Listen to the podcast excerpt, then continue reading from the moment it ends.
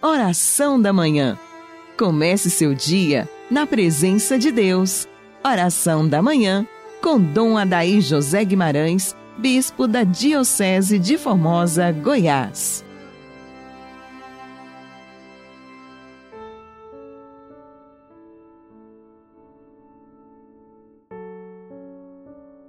Cristo se fez obediente até a morte e morte de cruz.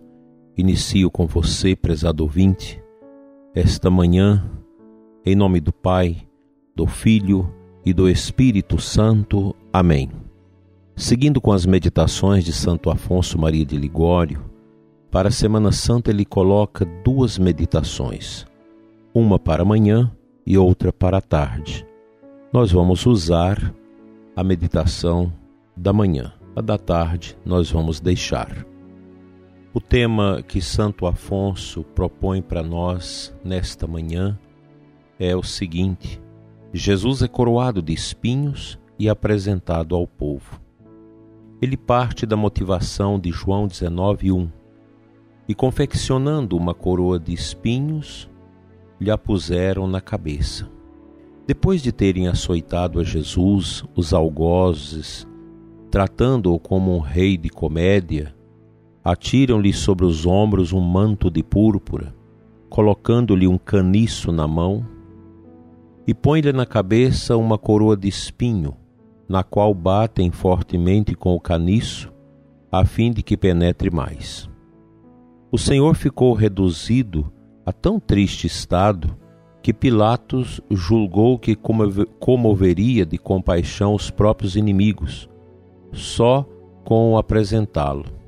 Contemplemo-lo também, e pensando que foi tão maltratado por nosso amor, não tenhamos a crueldade de dizer com os judeus: seja crucificado.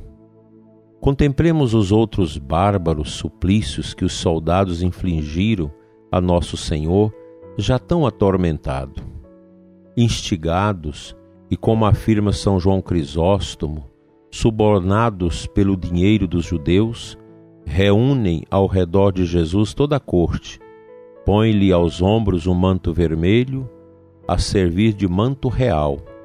Nas mãos colocam-lhe um caniço, a servir de cetro, e na cabeça um feixe de espinhos, a servir de coroa.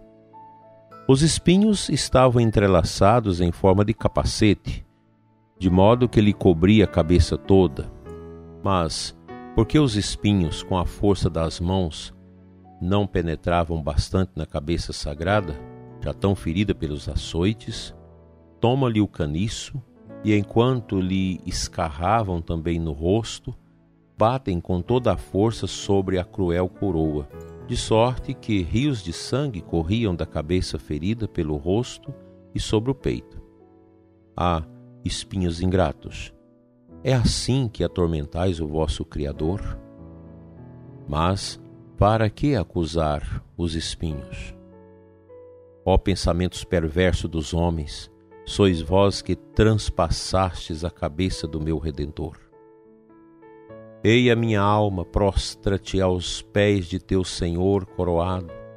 Detesta ali os teus sentimentos pecaminosos e roga-lhe que te transpasse com um daqueles espinhos, consagrado pelo seu preciosíssimo sangue, a fim de que não os tornes mais a ofender, enquanto os bárbaros algozes, juntando o escárnio à dor, o trata como o rei de comédia, dele motejam e o esbofeteiam, tu pelo menos reconhece-o pelo Supremo Senhor de tudo, como na verdade é, feito agora rei de dor por amor dos homens.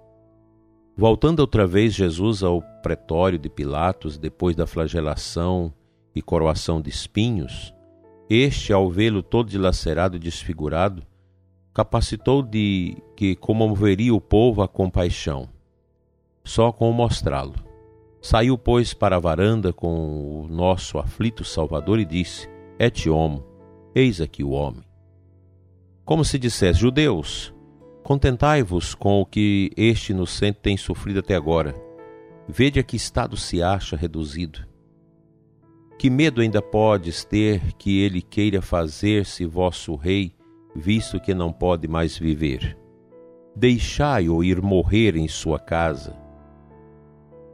Jesus saiu coroado de espinhos e vestido de um manto de púrpura. Minha alma, tu também contempla naquela varanda a teu Senhor ligado e arrastado por um algoz. Vê-o como ali está meio despido, se bem que coberto de chagas e sangue, com as carnes todas rasgadas, com aquele farrapo de manto púrpuro que serve tão somente para escarnecê-lo e com a cruel coroa que continuamente o atormenta. Vi a que estado se acha reduzido teu pastor para te achar a ti sua ovelha perdida. Ah, meu Jesus, quantos papéis de teatro fazem-vos os homens representar, mas todos eles de dor e de ignomínia. Ó Dulcíssimo Redentor, inspirais compaixão às próprias feras, mas aí não achais piedade. Ouvo que aquele povo responde: crucifica-o, crucifica-o. Mas, ó Senhor meu, o que dirão no último dia, quando vos virem na glória sentado como juiz num trono de luz?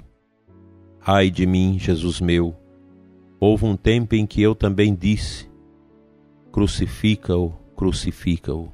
Foi quando vos ofendi pelos meus pecados. Agora arrependo-me deles, mais do que de todos os outros males, e amo-vos sobre todas as coisas.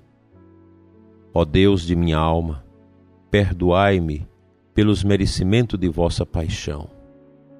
Ó Mãe de dores, Maria Santíssima, fazei que no dia do juízo eu veja vosso Filho aplacando e não irado comigo. Amém. Palavras fortes de Santo Afonso que nos ajuda a meditar sobre a entrega de Cristo o sacrifício de Cristo, sobre os escárnios e todo aquele aparato de condenação, de vexação imposto a Cristo. Nós estamos nesse tempo de abuso ao Senhor, de tantas ideologias que renegam a Cristo, de tantas mentalidades que querem impor ao mundo, como a nova ordem mundial e etc dizendo que Cristo não existe, que a fé é uma bobagem, que você não precisa de Deus, você precisa do Estado, precisa do governo, você precisa dos homens e não de Deus. Essa é uma blasfêmia que esta nossa humanidade perdida impõe ao nome de Deus. Que triste. Nós somos a igreja, a igreja de Cristo a igreja que tem as suas estacas, os seus alicerces sedimentados sob a entrega dolorosa de Cristo, o sangue do Senhor, a sua carne, o seu sofrimento são as vigas baldrames da nossa igreja, que nós sacerdotes devemos defender, que os leigos piedosos deve, devem também promover. Nós não podemos deixar que as coisas do mundo que a obscuridade deste mundo coloque na nossa cabeça que a igreja não é importante, que os sacramentos não têm lá sua importância nas nossas vidas, que a fé é uma coisa obscura e que nós não precisamos de Deus. Essa mentira nós devemos combatê-la fortemente com a nossa oração e com a nossa intercessão, além de expressar o nosso ser apaixonado por Cristo, porque só Jesus é o caminho, só Jesus é a resposta, só Jesus é a vida, só Jesus pode nos salvar.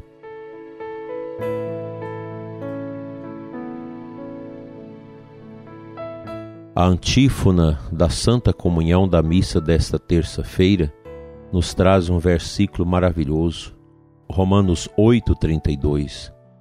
Deus não quis poupar seu filho, mas o entregou por todos nós. Pensemos, Jesus é todo nosso.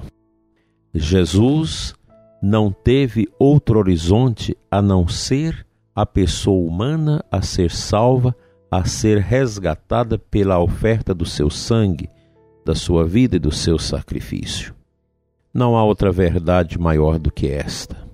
Precisamos rezar mais pela conversão dos pecadores, por esses grandes faltores do mal no mundo, da ideologia, da violência, da tirania, do totalitarismo.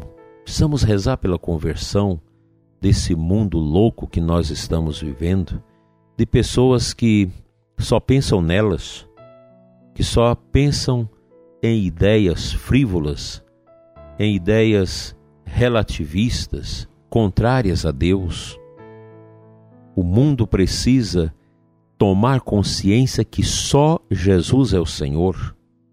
O Papa Francisco outro dia disse que após a pandemia o mundo precisa se tornar melhor do que antes. E é verdade. Nós precisamos tirar lições desse tempo obscuro, desse tempo estranho que é marcado pelos lockdowns, inclusive o lockdown da fé, lockdown das nossas igrejas.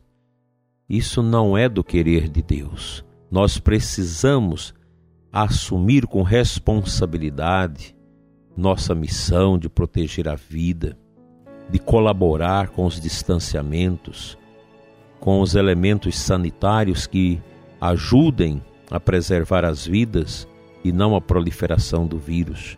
Mas nós não podemos concordar com toda essa força negativa que quer jogar contra o cristianismo, contra a fé, contra a religião, colocando a religião como algo desprezível. É o que nós podemos ler nesses decretos de norte a sul, de leste a oeste do Brasil, emanado das nossas autoridades. Há uma clara desconstrução do conceito de importância da igreja, da sacramentalidade e da sobrenaturalidade. Que Deus tenha piedade de nós e que o coração dos que estão na obscuridade, no pecado e no mundanismo seja alcançado pelo poder da ressurreição de nosso Senhor. Amém.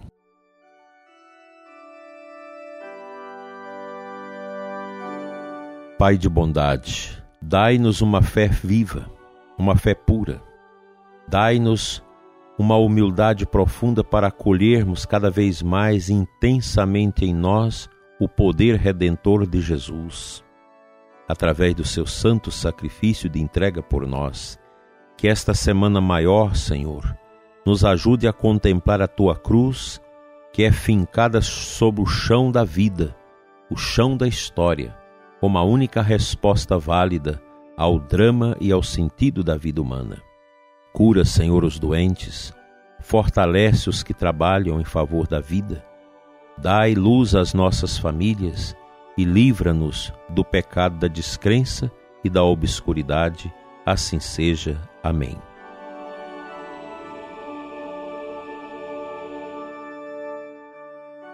Pela intercessão da bem-aventurada Virgem Maria, Rainha das Vitórias e dos santos anjos, venha sobre você, prezado ouvinte, e sobre a sua família, sobre a nossa igreja, sobre as nossas paróquias e comunidades a bênção de Deus Todo-Poderoso, Pai, Filho e Espírito Santo. Amém.